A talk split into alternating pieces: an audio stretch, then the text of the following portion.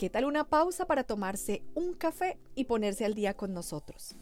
Estas son las noticias más relevantes en materia tributaria y aduanera de esta semana. Estos son nuestros titulares. Escucha atento. Tributos departamentales sobre actos documentales no desconocen prohibición de grabar hechos que sean materia de impuestos nacionales. Registro único de beneficiarios finales para sociedades en proceso de reorganización o liquidación. IVA en venta de productos a exportadores. Compensación de pérdidas fiscales en integración patrimonial entre sucursales en Colombia como resultado de una fusión entre dos entidades extranjeras. Ajuste a valores para impuestos sobre vehículos para el año 2023 sobre tasa a la gasolina y al ACPM para el año 2023. Sancionada Ley 2285 del 2023. Aprobación del Acuerdo de Incorporación de Singapur como Estado asociado a la Alianza del Pacífico. Consejo de Estado aclara cuando las regalías pagadas a la casa matriz forman parte del valor de aduanas de la mercancía importada recurso de reconsideración en materia aduanera, no es posible su presentación de forma electrónica. Concepto especial sobre agentes de carga internacional y transportadores. Comencemos. Tributos departamentales sobre actos documentales no desconocen prohibición de grabar hechos que sean materia de impuestos nacionales. Tras un breve recuento del precedente sobre la materia, el Consejo de Estado hizo precisiones acerca de la regla que prohíbe a los departamentos grabar objetos o industrias que sean materia de impuestos de la nación. Al respecto, mediante sentencia del 10 de noviembre del 2022, la corporación aclaró que el régimen de las estampillas no desconoce este principio, en tanto que estos tributos recaen sobre actos documentales, lo que se considera un hecho generador distinto de aquellos que sirven para la imposición del impuesto de industria y comercio ICA y del impuesto al valor agregado IVA.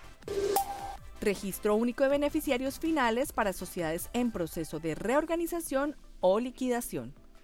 Según resaltó la DIAN, todas las sociedades nacionales, incluidas aquellas que se encuentran inmersas en procesos de disolución o liquidación, se encuentran obligadas a identificar, obtener, conservar, suministrar y actualizar en el RUP la información de sus beneficiarios finales, siguiendo los criterios plasmados en el artículo 6 de la resolución 000164 de 2021. IVA en venta de productos a exportadores. Por regla general, el comercio de bienes dentro del territorio nacional genera impuesto al valor agregado IVA, en la medida en que los requisitos para las excepciones se encuentran expresamente señalados en la ley. Conforme a ello, la venta de productos a las sociedades de comercialización internacional para que éstas los exporten, ya sea transformados o no, permite considerar a dichos bienes como exentos con derecho a devolución bimestral conforme al artículo 481 del Estatuto Tributario, según lo indicado por la DIAN.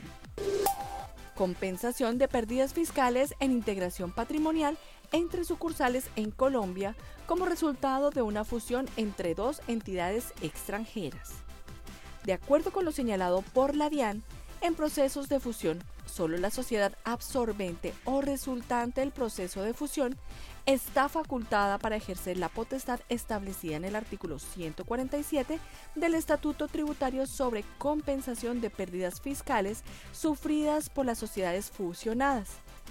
En consecuencia, esta compensación no puede ser realizada por parte de alguna de las sucursales integradas patrimonialmente en procesos de fusión entre sociedades extranjeras, las cuales, en todo caso, están obligadas a cumplir con las reglas establecidas en el artículo 319-8 del Estatuto Tributario.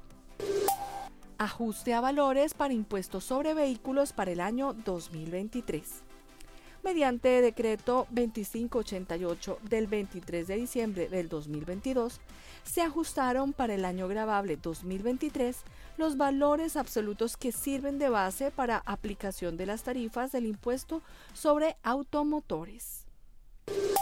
sobre tasa a la gasolina y al ACPM para el año 2023.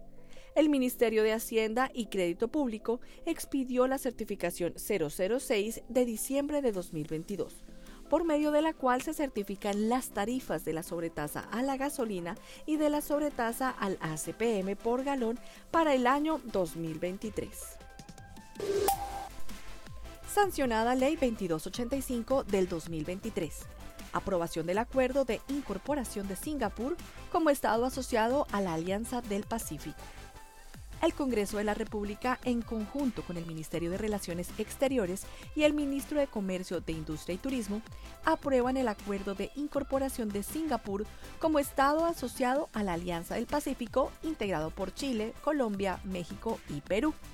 Dentro de sus disposiciones, Colombia, a partir de este momento, tiene la obligación de perfeccionar el vínculo internacional, con el fin de eliminar los obstáculos con el objetivo de facilitar los flujos de comercio de mercancías y servicios e inversión entre todas las partes de la Alianza del Pacífico y Singapur facilitando el comercio internacional, promoviendo procedimientos aduaneros eficientes, transparentes y previsibles, que tengan como objetivo reducir el costo del comercio para sus importadores y exportadores entre estos países.